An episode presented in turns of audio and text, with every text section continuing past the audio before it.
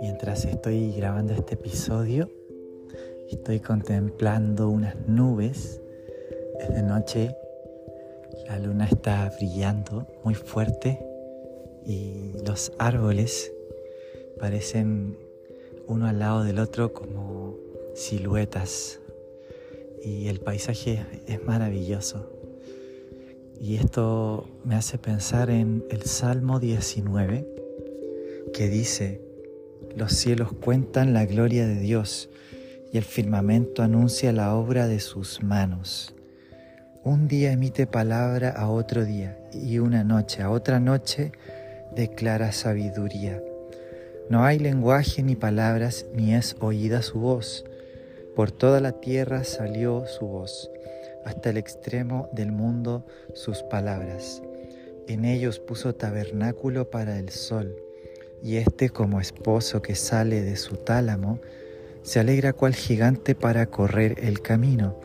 De un extremo de los cielos es su salida, y su curso hasta el término de ellos, y nada hay que se esconda de su calor. Y estoy compartiendo contigo esta pequeña percepción de, de la creación para invitarte a que tú también puedas hacer este ejercicio espiritual de contemplar. El versículo empieza diciendo que los cielos cuentan la gloria de Dios. Y no olvidemos que el libro de los Salmos es un género literario que es poesía. Es poesía hebrea.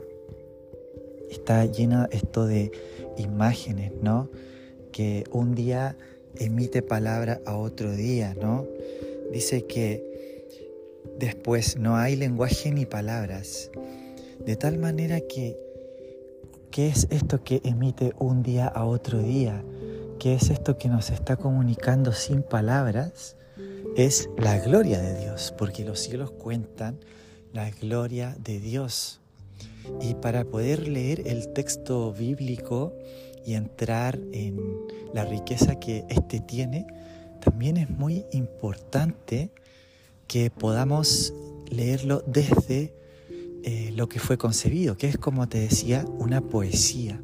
Pensemos en el arte, porque no solamente es poesía, sino que también es música. El libro de los Salmos es un himnario que el pueblo de Israel utilizaba. No sabemos cómo sonaba esa música, pero sabemos que era música.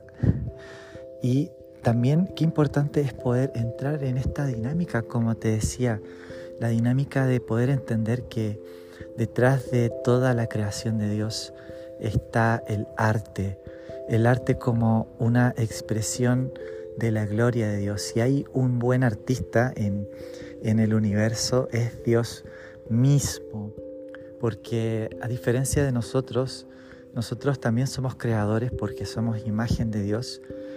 Sin embargo, Dios creó desde la nada. Nosotros creamos ya a partir de ciertos materiales, podríamos decir, de ciertos recursos.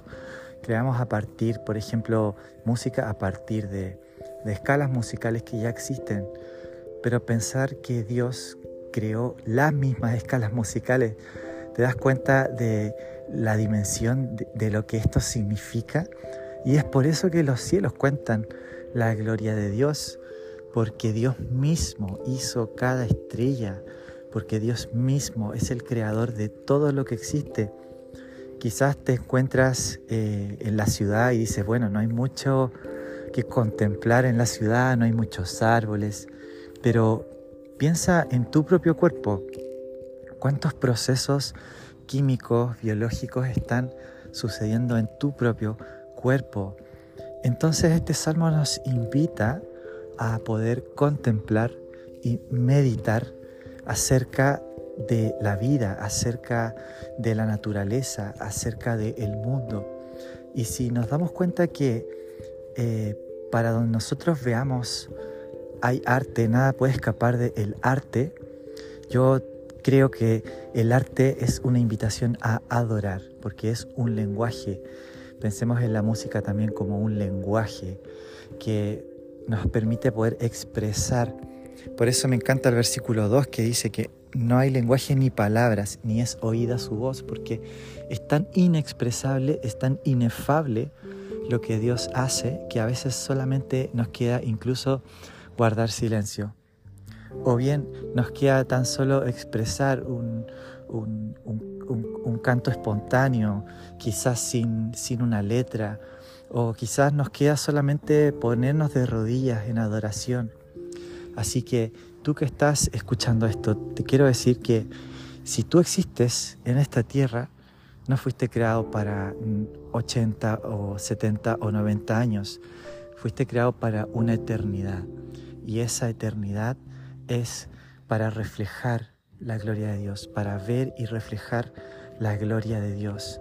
Y toda su creación nos da testimonio de esta gloria maravillosa. Así que adoremos a Dios con todo nuestro ser, que podamos decir, Señor, para donde yo mire, veo reflejada tu gloria. Abre mis ojos, Jesús, abre mis ojos para ver las maravillas de todas las cosas que tú has hecho. Abre mis ojos para poder ser un adorador 24 horas y 7 días a la semana. Padre, esa es nuestra oración. Permítanos ser adoradores en todo tiempo, en todo momento, Señor. Oramos esto en el nombre de Jesús. Amén. Gracias por escuchar el episodio de hoy.